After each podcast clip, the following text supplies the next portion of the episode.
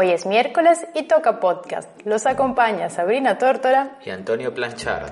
Bienvenidos a un nuevo podcast de miércoles. Recuerden que estamos en Evox, Spotify y en YouTube como el podcast de miércoles y además en YouTube como preguntas incómodas y ahora sin explicación. Sí, nuestro nuevo canal sobre cine. Llevamos ya dos videos, la verdad ha tenido muy buena acogida. Ya tenemos casi más, de 14 mil, ¿sí? más de 14 mil suscriptores. Así que si no lo han visto, pues pasen por ahí porque la verdad es un proyecto que nos hace bastante ilusión. Estamos muy contentos por la aceptación y bueno, ahí va, creciendo. Así que muy bien, si no lo han visto, pásense. Muy bien, el tema del día de hoy es una mezcla entre el fracaso y la resiliencia. Para los que no conocen este segundo término, resiliencia, eh, es un término que se usa mucho en la psicología positiva, se toma eh, de la ingeniería. Eh, la resiliencia es la capacidad que tiene un material para adaptarse a ciertas condiciones. ¿no? en este caso, en psicología, resiliencia querría decir la capacidad que tiene una persona para enfrentar la adversidad. Estos son conceptos que se están manejando mucho últimamente, que evidentemente vemos en posts de redes sociales, en pequeñas, pequeños memes positivos en Instagram que hablan mucho sobre este tema, sobre todo ahora con, con, todo lo de la pandemia, con la crisis económica que estamos viviendo, pues la gente habla de resiliencia, hay que ser resiliente, que vamos a ser resilientes. Y evidentemente esto está muy ligado también al tema del fracaso, ¿no? La capacidad que tiene la gente de convertir el fracaso en una oportunidad, como dicen por ahí. Mientras Antonio habla, a mí me dan muchos tics en, en, ambos ojos, porque si hay ambas... Sí, es muy curioso de ver esto. es raro, es un poco perturbador. Si hay dos cosas que me molestan, son la palabra resiliencia, que no el concepto de resiliencia, un poco por cómo ha sido usado en este tipo de posts que Antonio describe, eh, con mensajes de que todo depende de ti. A ver, eh, muchas cosas dependen de ti, otras muchas no. Eh, de hecho, Antonio empezó con dos conceptos, fracaso y resiliencia. Creo que fracaso no es necesario definirlo. Sí, creo que todos hemos estado ahí y el que no lo acepte, pues creo que tiene un problema. Y la otra cosa que dijo que me molesta es lo de convertir adversidades en oportunidades. A ver, una cosa es que la psicología pueda dar herramientas para lidiar con el cambio, con las frustraciones, con las adversidades. Y otra cosa es hacernos responsables de absolutamente todo lo que nos pasa. Y me explico. Eh, la psicología no hace esto. Em, vamos a empezar por aquí. Eh, son más este tipo de memes un poco facilistas, un poco más superficiales, eh, que te dan toda la responsabilidad de los hechos. Y no puede ser así. A ver, si te pasa algo malo, como por ejemplo la muerte de un familiar muy querido, una persona muy querida, no lo puedes convertir en una oportunidad. Y eso no es tu culpa. La resiliencia va más de poder superar que te pase algo malo de la mejor manera posible y luego poder pasar página. Pero no transformar algo malo en algo bueno, como si fueras una suerte de alquimista. Claro, pero aquí te van a decir que, que, la oportunidad está en aprender a lidiar con el duelo de la muerte y toda una serie de cosas que tienen parte de razón, pero por otro lado sí, es muy facilista y es reducir todo a una simple cuestión de actitud. Cuando, como tú bien has apuntado, pues hay muchas cosas que no controlamos. La vida no es solo cuestión de actitud. A veces la vida, pues, se lleva por delante a la gente y, la deja hecha papilla. La gente cita mucho a, a Viktor Frankl, el fundador de la logoterapia, este fue un señor que estuvo en los campos de concentración durante la Segunda Guerra Mundial. Él era judío y él sobrevivió y a partir de ahí escribió su experiencia personal explicando cómo él había conseguido sobrevivir a todo eso aferrándose a lo que él sí controlaba, que era o, en aquello en lo que él sí era libre todavía, a pesar de toda la humillación que estaba padeciendo, de toda la muerte, de toda la destrucción, pues él un día en, los campos dijo, pues lo que yo puedo controlar es mi, mi actitud ante esto. Eso es el último reducto de la libertad que me queda que los nazis no me pueden quitar.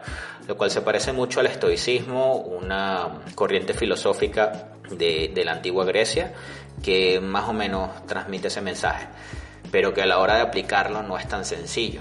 Algo que has dicho respecto a que hay muchas cosas que no podemos controlar es que justamente la vida es así, tenemos un poco esta idea eh, de que hacemos planes y las cosas se van a dar tal cual como queremos. Hemos hecho un capítulo en preguntas incómodas que se llama el, el universo no conspira a tu favor, que va justamente de esto. Tú haces planes y sientes que se te debe que se cumplan esos planes, pero no es así. Primero porque los demás ni están enterados de tus planes y, y segundo porque los demás tienen otros planes y tienen otros objetivos. Entonces para que se te den las cosas, tendría que darse una combinación muy precisa de acontecimientos para que se te den tal cual. Eso no significa que tú no puedas planificar o que no sea sano planificar.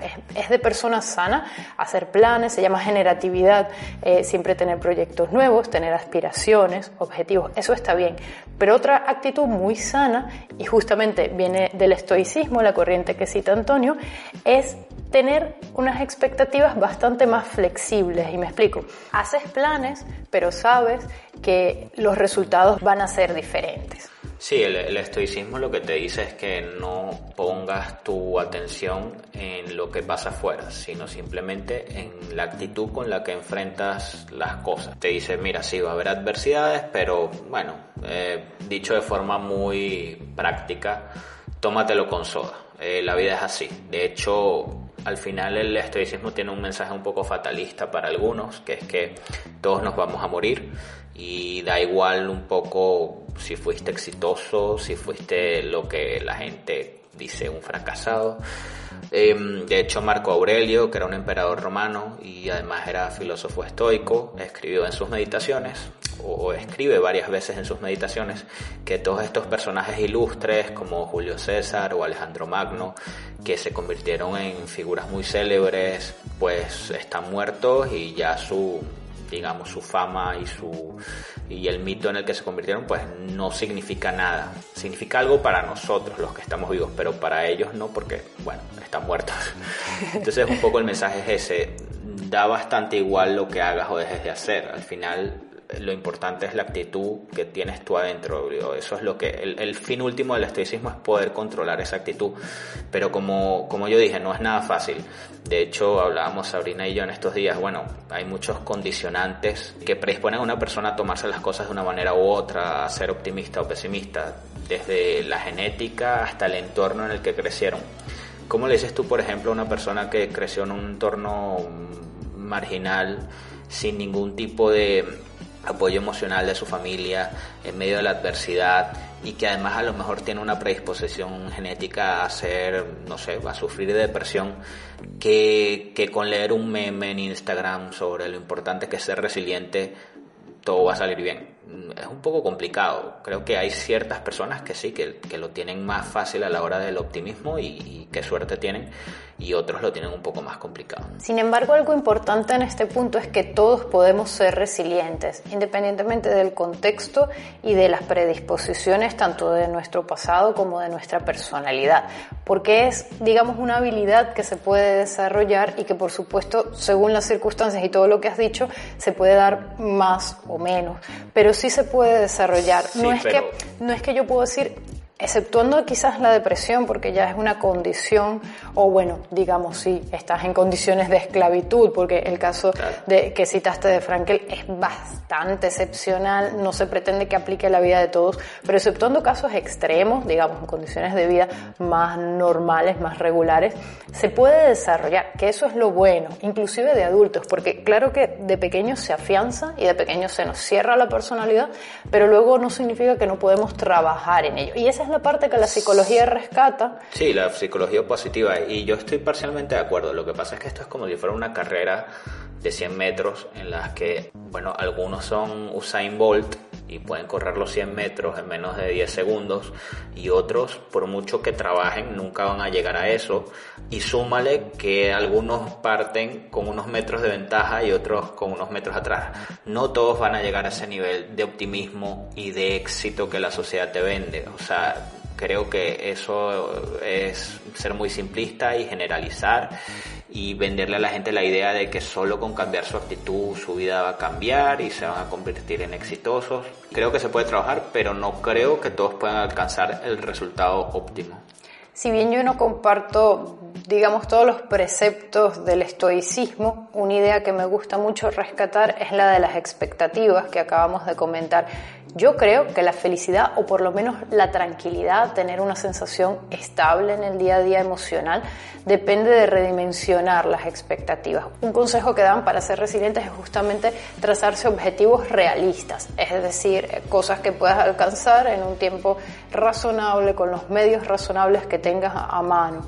Y eso es clave, porque si te propones algo que quizás sea muy difícil de alcanzar, lo más probable es que fracases. Y ojo, aquí no te están diciendo que tienes que ser conformista o mediocre y ponerte metas muy... Metas es otra palabra que me molesta. Yo creo que tengo un niño con este tipo de cosas. Pero, ¿por qué me molesta? Pues justamente por lo que estoy diciendo, porque te, te ponen esta idea te plantean esta idea de que te tienes que trazar objetivos como una checklist y ir marcando, hoy hice esto, mañana hice esto, pasado mañana alcanzaré el éxito. A ver, esta idea de éxito es justamente lo que nos puede frustrar. Es algo impuesto, lo hemos comentado también en un, en un capítulo de preguntas incómodas que se llama Cinco preguntas incómodas sobre el éxito, ¿cierto? Lo hemos comentado en varios capítulos, también hay uno que habla sobre los objetivos, por qué uno le cuesta tanto alcanzarlos y por qué no es tan importante todos los vamos a dejar en la descripción por si quieren echarles un ojo. Y justamente estas expectativas eh, pueden ser eh, lo que nos frustre o no, porque puede ser que alguien consiga algo y otra persona consiga lo mismo y una esté contenta con ese resultado y otra persona no. ¿Por qué? Bueno, lo que te comenté, al final influye el carácter, la genética, la manera en la que criaron a una persona la cultura, son muchos factores que influyen. No es simplemente que yo un día decido que ahora me voy a tomar las cosas de esta manera o de esta otra. Y lo otro que tú apuntabas, la sociedad nos impone unos cánones de éxito o esta idea del éxito y del fracaso que al final uno no sabe bien si la idea viene de ti, la necesidad viene de ti o viene de afuera. Estás tratando de complacer las expectativas de alguien o estás tratando de ser mm, quien tú quieres ser. Y, parece una perogrullada, parece algo muy fácil de, de solucionar, pero no lo es, al final no lo es. Hablo desde el punto de vista personal, muchas veces me ha pasado que consigo algo o me meto en algo, en un proyecto o algo, y me doy cuenta que en el fondo no me interesaba tanto. Eh, Aunque te vaya bien. Sí. Y dices, pero ¿por qué no, no me estoy alegrando por esto que salió como quería? Que, que, es como una cosa rara, que te salga algo como quieres. Y luego miras, y claro, en las mismas redes sociales hay todas estas ideas también facilonas de lo que es el éxito y Instagramers, TikTokers, gente que se vende como figuras de éxito que, bueno, se convierten en modelos a seguir para muchos, pero en el fondo vale, si a ellos les funciona eso en su vida está bien, pero a lo mejor no le funciona a la vida de todos. O influencers de YouTube, ¿no? Es eso. bueno, nosotros somos, creo yo, bastante terrenales en ese sentido. No somos un canal ni muy grande y la verdad nunca nos ha importado mucho. ¿Tenemos infulas de influencers? No, en lo absoluto. Más bien no nos encanta cuando la gente nos dice, o sobre todo a Sabrina le dicen, no le gusta a ella, a mí tampoco, como que lo ponen a uno en un pedestal. Y mira, si nos vieran en nuestro día a día, pues quizá, quizá quedarían un poco decepcionados. Ese pedestal sería un poquito más bajo. A ver, por un lado es un halago, no lo malinterpreten como que no lo apreciamos. Lo que pasa es que aquí también está lo que se denomina como el síndrome del impostor, que es cuando sabes de un tema o eres experto en algo y luego crees que no lo estás haciendo lo suficientemente bien. Eh, le da a mucha gente eh, que, que, que no está muy creída en el fondo, en el día a día, que tiene personalidades más campechanas y bueno, a veces nos sentimos un poco así porque nos piden consejos y muchas veces encaminados a mí, pero se, se sabe que estamos ambos en la producción del canal, eh, para cosas del día a día que yo digo, a ver, pero yo tomar la responsabilidad de, una decisión importante para otro, ¿quién soy yo para hacer eso, no? No, y, han sido cosas muy, muy difíciles. Una vez un chico nos escribió, bueno, que, nos dijo que estaba pensando en suicidarse. Nosotros no sabíamos qué decirle. Nosotros, como hemos dicho ya muchas veces, no somos psicólogos. Y claro, esta persona te está, depositando su confianza en ti cuando tú no tienes las herramientas para ayudarlo. Nosotros le recomendamos, eh, el chico era de Venezuela, Le recomendamos que fuera a un sitio que conocemos en Caracas para recibir atención.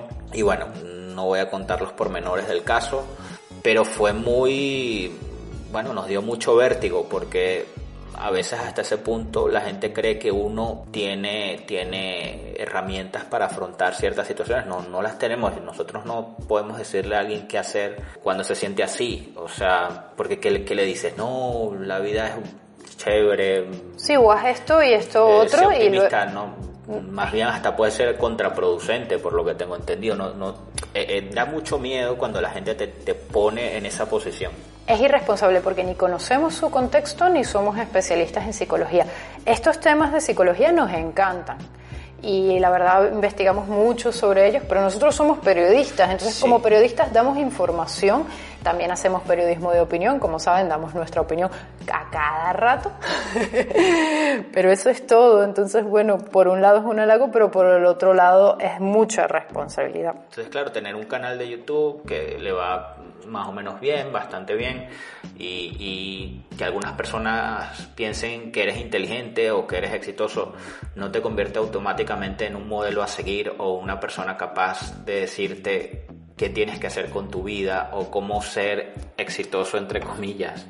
Porque al final, bueno, ha habido muchos capítulos donde también hemos hablado de esto. Nosotros somos bastante nihilistas, no creemos en estos conceptos del éxito y del fracaso. De hecho, yo personalmente, bueno, esto va a sonar muy rudo, pero espero que lo tomen con filosofía. Al final la vida es un fracaso. ¿Por qué digo esto? Porque nos vamos a morir.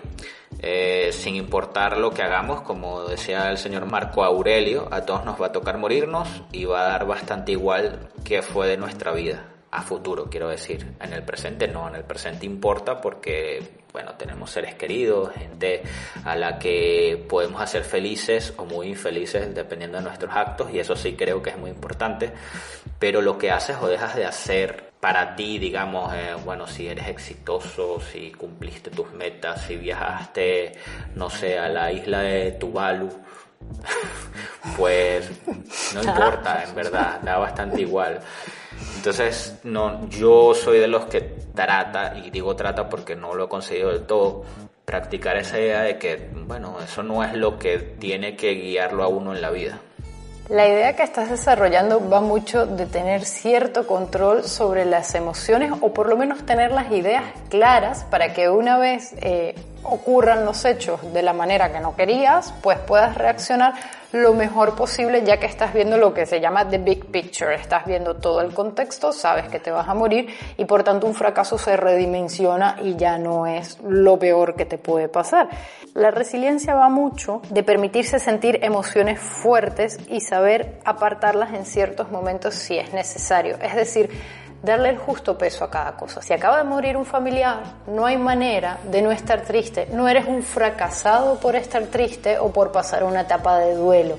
Es lo normal, es sano que lo pases. Entonces, esta idea falsa del fracaso cuando estás triste o cuando estás pasando por situaciones indeseables es lo que dije, falsa.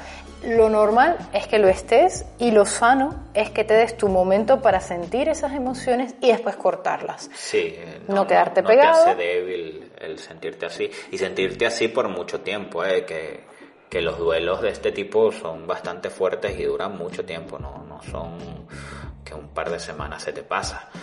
La gente trata mucho de, de eludir este tipo de sensaciones, bueno, con pastillas, drogas, lo, lo- lo he visto, con alcohol, bueno, con las redes sociales, o sea, uno siempre está como tratando de escapar a otra parte. O con la eh, inacción, a veces también. no es depresión, pero intentas evadirte, no hacer cosas, ser menos activo. Y la verdad es que es normal tener estas etapas. Pero luego también es sano cortar y saber decir, bueno, eh, tengo que tomar decisiones, porque ante el cambio, el cambio te fuerza a tomar decisiones, a salir de esas falsa zona, vamos a llamarla falsa, de confort y todo el tiempo estar decidiendo, tengo que hacer esto, tengo que hacer lo otro. Lo más probable es que no te sientas listo para tomar esas decisiones o que ni siquiera quieras tomarlas porque el estado en el que estabas ya te habías acostumbrado a él, por eso lo llamo falso estado de confort y dices, bueno, por lo menos malo conocido, ¿no? Mejor que bueno por conocer, pero tienes que tomar esas decisiones. Entonces, lo que recomiendan es alternar eh, pausas de descanso, tanto de los sentimientos como de, de, estar tomando decisiones todo el tiempo, con momentos mucho más activos en los que defines. Y hay algo muy bonito que me dijo a mí una vez un psicólogo que tuve, que es que tú tomas la mejor decisión posible dentro de un contexto. Es decir, tú te imaginas un panorama ideal en el que se dan las cosas que tú estás planificando y que deseas. Luego el contexto es otro, normalmente bastante peor y que va en otro sentido.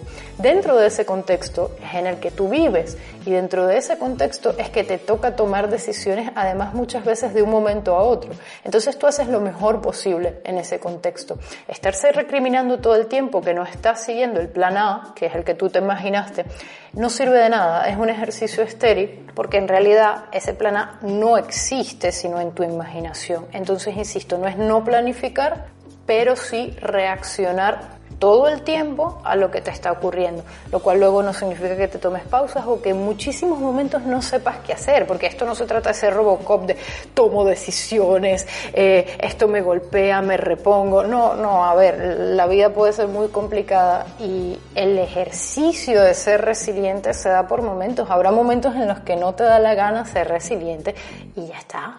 Sí, eh, esto me recuerda un poco al al mito de Sísifo, ¿no? Del que hablaba Albert Camus. Nada, él decía que la vida era un poco como el mito de Sísifo. Sísifo había sido castigado por los dioses y tenía que empujar una pesada roca por una montaña. ¿Y qué pasaba? Que cuando él llegaba al final de la montaña, al, tope, eh, había un barranco, la roca caía y Sísifo tenía que volver a empujar la roca por una montaña y así por toda la eternidad.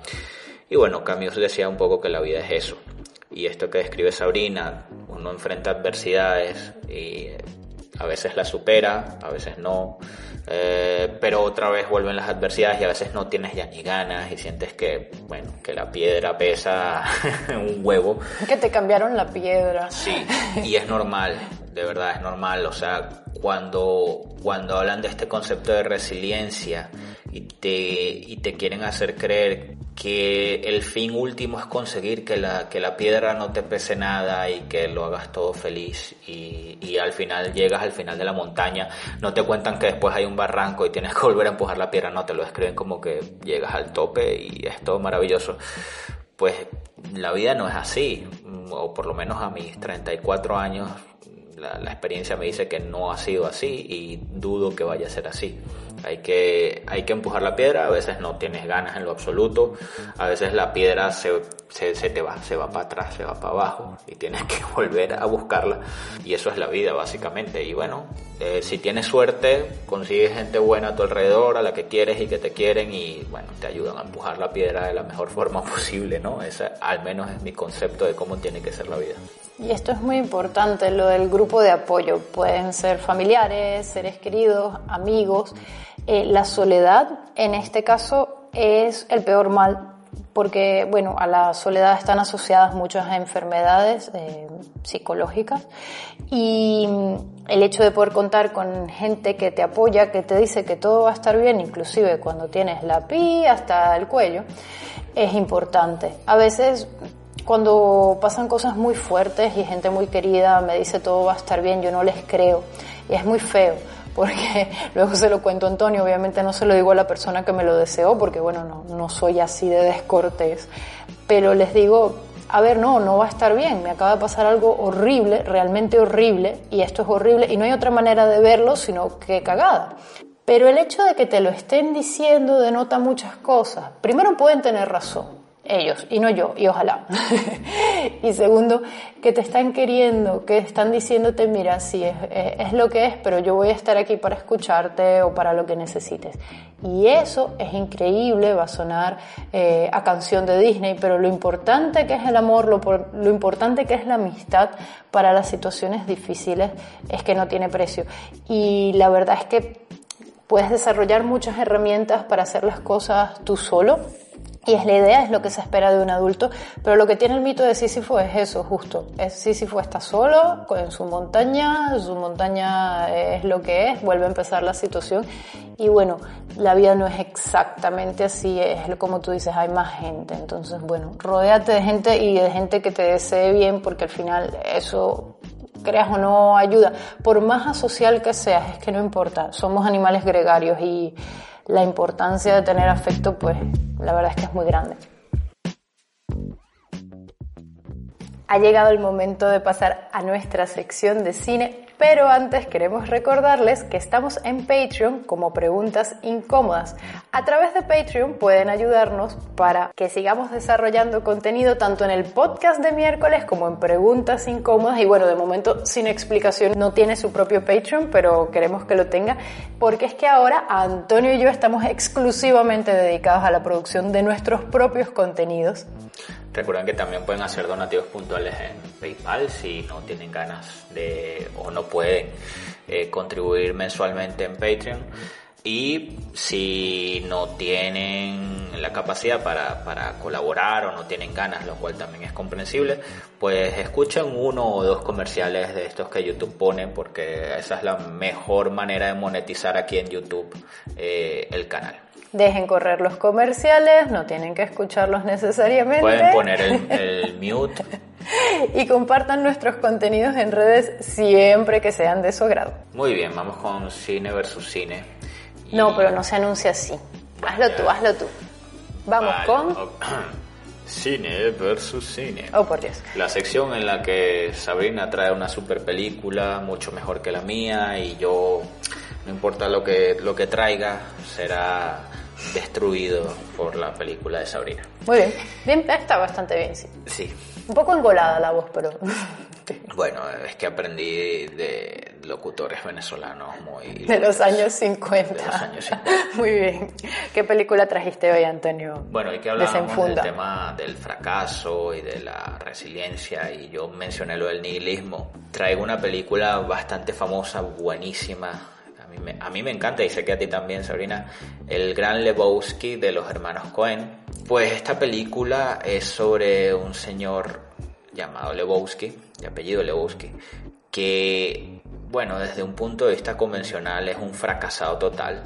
Es un tipo que es una especie de ex hippie que, bueno, no tiene empleo, vive en una, en una casa bastante humilde, no le importa nada. Anda en bata, que es mi sueño. Bata, sí, el tipo anda en bata literalmente por la calle. lo, lo, único que, lo único que le importa es ir a jugar bowling con, con unos amigos también muy peculiares. Total que este señor se ve envuelto en una trama mafiosa por un error, porque lo confunden con otro Lebowski.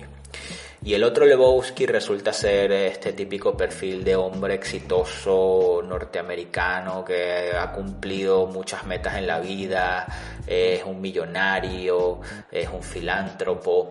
Y bueno, toda esta situación de enredo es bastante graciosa, pero a medida que se va desarrollando la trama, eh, te das cuenta de que el, que el Lebowski exitoso es un, es un farsante y el Lebowski perdedor, entre comillas, si bien no es un ganador a la usanza que todos conocemos, es un tipo que no le importa eso, o sea, ese no es su fin. De hecho, su fin es, estar relajado en la vida, andar en bata, jugar bowling, tomárselo con tranquilidad, y él es feliz así. Entonces, al final, el mensaje de la película tiene muchos mensajes. Parece una comedia sencilla, pero si uno la ve con cuidado tiene muchos mensajes. Pero uno de los mensajes es ese, que mira, nos vamos a morir, em, sé lo que tú quieras ser, más allá de lo que la sociedad espera de ti. Si quieres ser un hippie que vive en una choza y anda en bata y eso te hace feliz, pues está bien. Entonces, bueno, yo traje esa película porque es buenísima. Eh, o sea, hay unas escenas en las que yo, pues, cada vez que las veo me río a carcajadas, no importa cuántas veces las vea. Y es una de las películas más famosas de los hermanos Cohen, que son además muy buenos. Casi todas sus películas son recomendables. Y si no son recomendables, pues igual vale la pena verlas. pasas un buen rato, sí, sí. comparados con otras cosas, pues es mucho mejor. Y bueno, véanla si no la han visto. Y los que la han visto seguro se acordarán de mí cuando explica un poco de qué va la película. Además es una película que vale la pena volver a ver si la has visto ya. Si la ves por primera vez, quizás veas primero la capa de comedia, ¿no? Porque es lo, lo que cuentas. Pero tiene muchas capas y si la vuelves a ver y la empiezas a ver desde esta perspectiva, pues la verdad es que también es muy interesante volverla a visionar, como dicen los expertos en cine. Pues vale, mi película no sé si es mejor, Antonio, esta vez tengo que ser honesta. Y no por la historia, sino por la película en sí. Eh, yo he traído The Girl with the Dragon Tattoo, que es la versión estadounidense eh, de, la, de la saga Millennium, de la primera parte, que en realidad eh, en el libro, a ver, los libros son suecos, son de Stieg Larsen y son tres. El primero se llama Los hombres que no amaban a las mujeres, pero conseguí algo muy interesante, es que esta es una traducción de otro idioma, creo que del francés, porque el nombre en sueco original significa hombres que odian mujeres. Y esto es muchísimo más interesante que The Girl with the Dragon Tattoo, pero bueno, ya sabemos que luego las adaptaciones, las versiones, las traducciones, pues se pierden. Pero hombres que odian mujeres es exacto. un significado.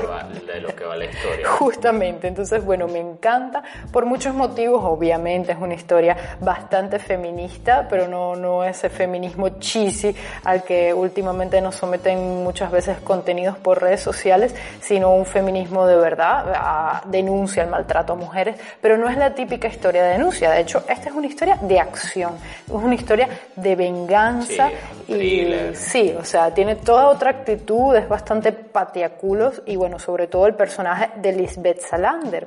Entonces, en The Girl with the Dragon Tattoo, que es la primera de las entregas, narran la historia de Michael Bloomswit, un periodista que acaba de ser condenado, va a pagar una multa muy, muy cuantiosa por haber eh, difamado a un empresario. Y ahí surge el personaje de Lisbeth Salander, que es una hacker bastante peculiar, que lo ayuda a hacer frente a esta situación. Y más específicamente es que Blomqvist recibe una oferta de la familia Banger, que es una familia muy adinerada, eh, que le encarga encontrar al asesino de su sobrina. Entonces, bueno, con esta premisa, él y Lisbeth Salander se ven envueltos en una serie de situaciones bastante peligrosas a las cuales tienen que hacer frente, pero más interesante aún es el personaje de Lisbeth Salander y por eso he traído esta película hoy, porque para mí es un ejemplo perfecto de resiliencia. Lisbeth Salander es una mujer joven de veintitantos años eh, con un cuerpo que parece una chica de 14.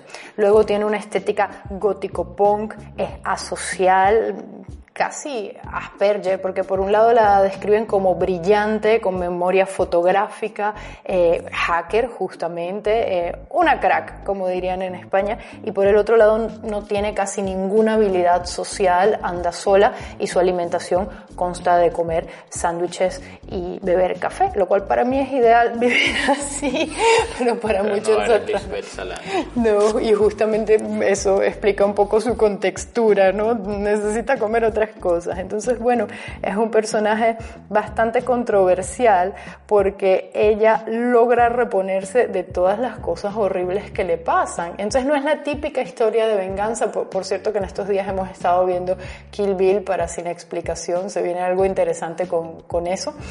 Pero no es la típica historia de venganza de, voy a resarcirme del daño que me han hecho. No solo, que sí, pero Lisbeth Salander tiene un sentido de justicia, de ayudar al que no se puede defender, que es impresionante. Esta chica con el cuerpo eh, de un adolescente prácticamente sabe luchar y se repone de verdad, de verdad, de situaciones de abuso físico y psicológico que son impresionantes y que arruinarían a cualquier otra persona. Y, y ojo, es una heroína, es el típico casi como, como un superhéroe de Marvel, es un ideal porque a alguien que le pasarían estas cosas, pues probablemente estaría muerto. Pero Lisbeth Salander no es una suerte de Rambo femenino y muy grácil. Entonces, bueno, a mí no ha podido más que fascinarme. Leí la trilogía en libros, vi las películas suecas y vi esta que es la estadounidense.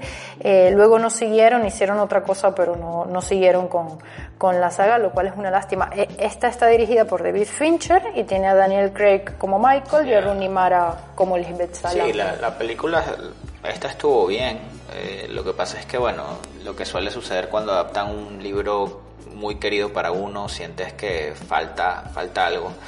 Eh, pero estuvo bien, no es una mala película y la versión sueca también está bastante bien, si bien, como dije, no, no alcanza al libro, pero sí, la historia es súper interesante. Mm, vale la pena tanto leer el libro como ver la peli, aunque como comenté, pues decántense por los libros si les gusta leer. Así que sí, yo creo que Sabrina hoy barrí el polvo contigo. Sí, bueno, aunque esta, pero, aunque esta tiene, eh, tiene elementos de la actualidad muy interesantes. Habla de estafas de empresarios, habla de situaciones de abuso de la mujer. También es muy actual. Big Lebowski también lo es, ¿eh? ojo. Pero creo que aquí uno se puede ver reflejado. Y eso que estas son sociedades nórdicas, donde muchas cosas las han resuelto mejor que en otras latitudes. Y sin embargo siguen existiendo. Habla de la maldad y de la corrupción humana. Así que bueno, creo que hay que darle una oportunidad. Y tiene escenas cómicas, si bien no es su propósito, pero por lo sórdido. Así que si te gusta más bien lo negro, puedes irte por ahí. No dejen de comentarnos si ya las han visto o si tienen otro ejemplo que consideran mejor y que ganaría eh, en este ranking de películas de resiliencia. Y fracaso. Y fracaso, bueno, sí, porque no nos fuimos por el fracaso, nos fuimos un poco más por, por la resiliencia. No, yo, yo, la mía no va sobre resiliencia tanto. Yo no lo veo resiliente a Lebowski, porque al final él tiene unas reacciones bastante improbables hasta hacia ciertas circunstancias que yo definitivamente no tendría. Y cuando lo veo reaccionar también, cada vez que veo la película, digo, oye, qué bien, se puede reaccionar así. Quisiera ser como él. Yo quiero ser como, sobre todo por andar en bata. Y luego comería los sándwiches de, de Lisbeth Salander. Un poco decadente, pero pero feliz. Bueno, eh, espero que les haya gustado el capítulo de hoy. Recuerden que hemos dejado en la descripción los links a los capítulos que mencionamos, igualmente a nuestro nuevo canal sin explicación para que se suscriban o por lo menos le echen un vistazo, que seguramente les va a gustar. Y Sabrina, por favor. El cierre de oro. Gracias por acompañarnos en otro nuevo podcast de miércoles. Un saludo.